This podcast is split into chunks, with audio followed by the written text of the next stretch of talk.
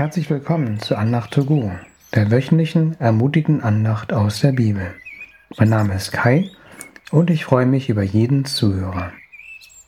Wir befinden uns in einer Andachtsreihe zum Vater Unser und heute sprechen wir über und vergib uns unsere Schuld, wie auch wir vergeben unseren Schuldigern. Die Bibeltexte sind aus der Neues Bibel aus dem SCM Brockhaus Verlag entnommen. Ja, zum Thema Vergebung oder Schuld habe ich eine sehr eindrückliche Erfahrung gemacht, von der ich zuerst berichten möchte. Damals ging es mir psychisch sehr, sehr schlecht. Es gab viel geistliche Kämpfe. So habe ich mich in ein Krankenhaus einweisen lassen. Dort wurde ich erstmal körperlich untersucht. Als sie nichts gefunden haben, wurde ich überwiesen in ein Krankenhaus für psychische Krankheiten. Weil ich angegeben habe, dass ich eine Bedrohung für mich oder andere bin, Frag mich nicht, warum ich das gesagt habe.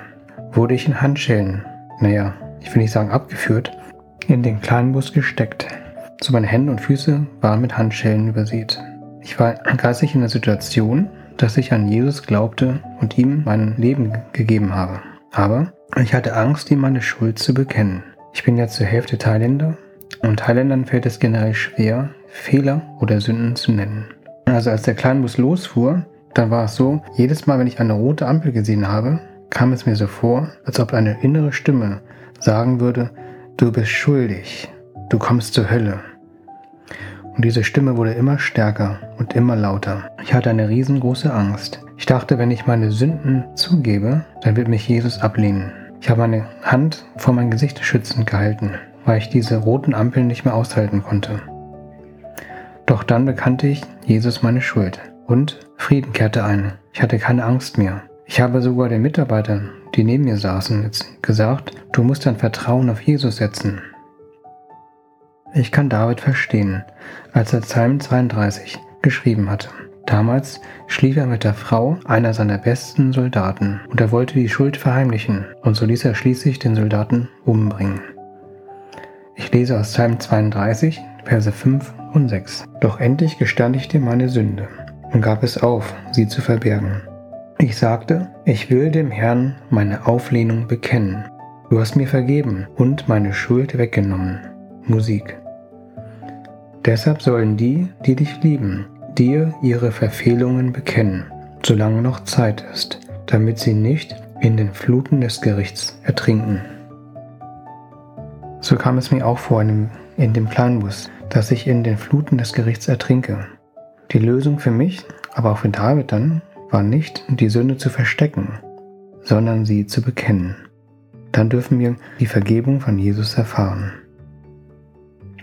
Im Neuen Testament hat das auch jemand verstanden, dass die Lösung es ist, die Sünden zu bekennen. Es ist die Frau mit dem Alabasterfläschchen. Die Situation damals war so. Jesus wurde zum Essen eingeladen bei einem Pharisäer. Ich lese aus Lukas Kapitel 7, Verse 37 bis 39 und Vers 47 bis 48 vor. In dem Ort gab es eine Frau, die ihr Leben, wie man wusste, nicht nach Gottes Willen führte. Als sie erfuhr, dass er da war, brachte sie ein Gefäß mit kostbarem Salböl.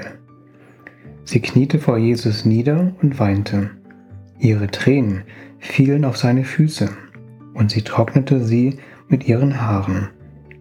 Dann küsste sie ihm wieder und wieder die Füße und salbte sie mit dem Öl. Als der Gastgeber sah, was da vorging und wer die Frau war, sagte er sich, das beweist, dass Jesus kein Prophet ist. Wäre er wirklich von Gott gesandt, dann wüsste er, was für eine Frau ihn da berührt. Eine Sünderin. Jesus wusste natürlich davon. Jesus sprach später, in, ab Vers 47, Ich sage dir, Ihre Sünden, und es sind viele, sind ihr vergeben. Also hat sie mir viel Liebe erwiesen. Ein Mensch jedoch, dem nur wenig vergeben wurde, zeigt nur wenig Liebe. Dann sagte Jesus zu der Frau, Deine Sünden sind dir vergeben. Das Salböl war vermutlich ein Jahresgehalt wert. Vielleicht umgerechnet 25.000 Euro. Womöglich hat die Frau das durch Prostitution verdient. Und vielleicht sagte sie zu Jesus, ich will das nicht mehr. Ich will deine Vergebung. Ich will dich. Ich verstehe, warum sie Jesus alles gab, was sie hatte, aufgrund ihrer Liebe. Wie sieht das bei dir aus? Ich lasse dir etwas Zeit mit Gott. Gibt es Schuld, die du vor Gott bekennen möchtest? Jesus, danke für deine Vergebung. Danke, dass du uns zeigst, was die Lösung ist für unsere Sünden, für unsere Schuld, indem ich sie dir zu bringen und vor dir zu bekennen. Dann wirst du uns vergeben. Dafür möchte ich dich loben und preisen. Zeige uns, dass du uns von all unserer Schuld reinwäscht und frei machst. Amen.